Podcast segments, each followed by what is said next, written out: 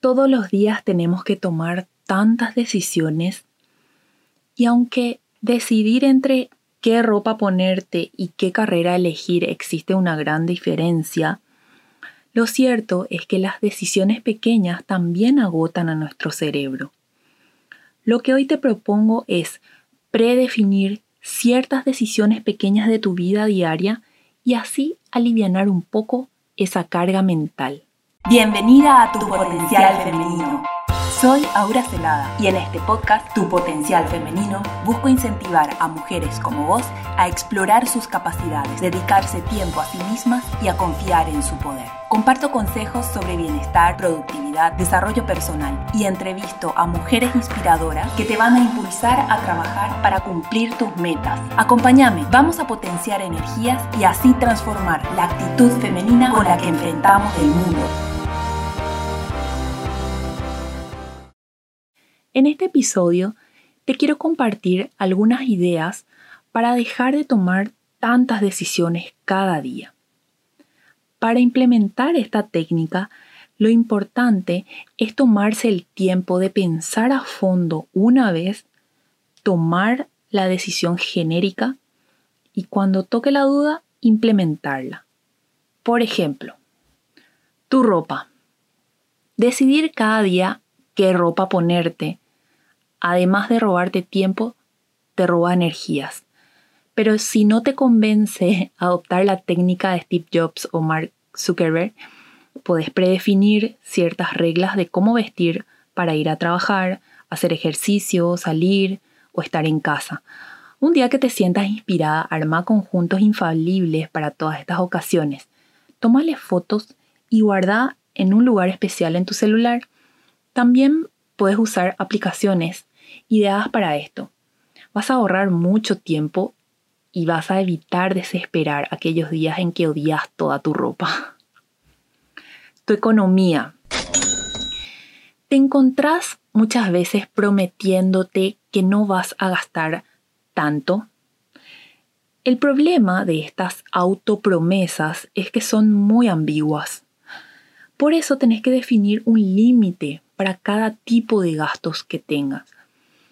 ¿Hasta cuánto dinero vas a gastar en una merienda con amigas, en una cena con tu pareja o en el regalo de cumpleaños de tu hijo, de tu mamá, etcétera? También podés definir de antemano cómo vas a basar tus decisiones de compra. Las indecisas como yo en un supermercado podemos perder valioso tiempo cada semana decidiéndonos por un producto nuevo. La cura de esto es definir de antemano cuáles serán los parámetros para decidir ciertas compras. Por ejemplo, siempre que dude entre un producto y otro similar, me voy a decidir por el de menor precio o el de industria nacional o simplemente el que se vea más lindo. Cualquier opción vale. Lo importante es tener esto bien claro para cuando te venga la duda. Así solo recurrís a tu técnica y luego vas a otra cosa, rápido. Tu tiempo. Administrar el tiempo, así como el dinero, también hace que tengas que tomar tantas decisiones al día. Una vez decidí que siempre que me ofrezcan dos opciones de fecha u hora para una reunión, voy a tomar la más cercana. ¿Por qué? Porque si ocurre algo se puede postergar a la próxima opción. También es bueno predefinir de antemano cuánto vas a esperar a alguien que llega tarde. 5 minutos, 10, 20, 30. Aquí también cualquier opción que definas es válida. Por favor, si definís 30 minutos, anda siempre con un libro en la cartera. La idea de esto es no enojarte con vos misma después. Y ahora vamos a los sentimientos. ¿Cuántas veces son nuestros sentimientos los que toman una decisión y no nuestro ser racional?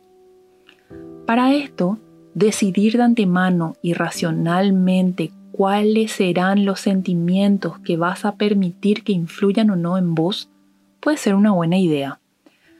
Por ejemplo, No voy a volver a dejar que por miedo deje de hacer algo que deseo. O no voy a volver a permitir que por compasión a X persona tóxica me deje a mí misma en segundo plano. Y aquí un clásico.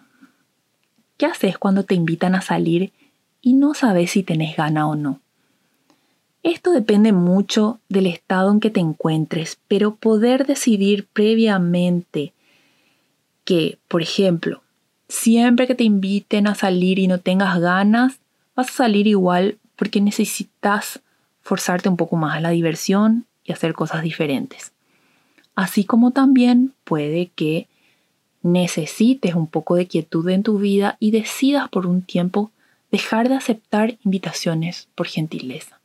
Entonces, la idea es pensarlo bien, tomar la decisión y en el momento en que eso suceda, acordarse de, cuál es el parámetro y ahí decidir. Y por último, volver y repensar.